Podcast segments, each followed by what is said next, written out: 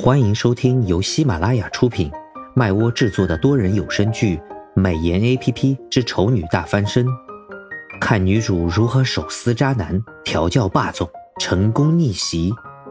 演播：麦芽庆谷、巧克力烧麦、忽而一念、猫耳朵先生等众多 C V。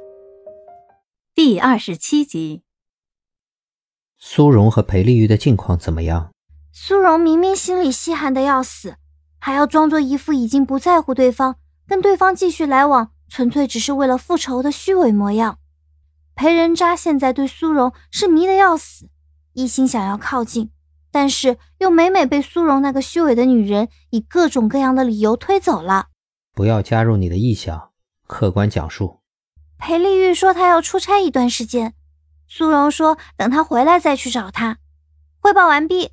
出差？你去查查他要去哪里。我再安排苏荣过去，他们两个现在不能分开。咦，为什么呀，主人？你难道真的想要重新撮合他们两个？这个你就别管了，照我说的话去做。唐盛说完便中断了连接。撮合？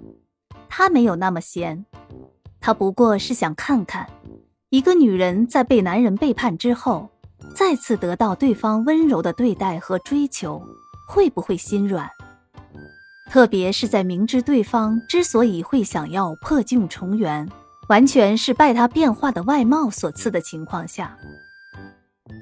小萌娃的调查结果让唐胜很是意外，裴丽玉所谓的出差竟然是假的。现在的他依然周旋在不同的漂亮女人之间，很显然，他对苏荣虽然比以前上心了一点。但一样缺少忠心。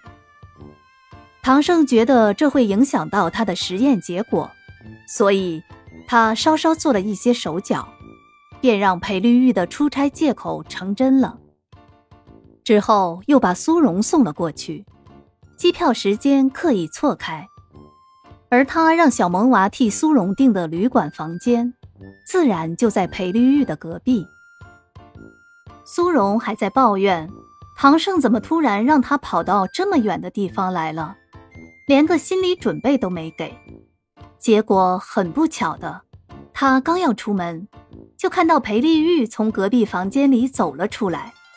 两个人同时一愣：“你怎么在这里？”同样的话，一个是带着惊讶，一个是带着惊喜。你来找我的？裴丽玉问。苏荣很干脆地打破他的幻想，不是。裴丽玉将苏荣的反应界定为害羞。他虽然很想再说点什么，但是他这次来是真的有事要办，并且现在就得出门了，所以他只能依依不舍地在苏荣的额头上亲了一下，让他等自己回来。在他心里，他已经默认对方是特地追过来找他的。暗自庆幸，领导这个任务来得又巧又及时。在这里，他完全可以以工作为由，不用带苏荣出去买买买，回来的时候还可以抱着对方腻腻歪歪的诉说情话，简直不能太美妙了。相对比他粉红明亮的幻想，苏荣此刻的心情是灰暗的。他僵硬着脸，笑着目送裴丽玉出门之后。立刻跑回房间，怒问小萌娃：“老实交代，这是不是你和唐先生安排的？”小萌娃诧异：“你怎么会这么想呢？这都是缘分啊！”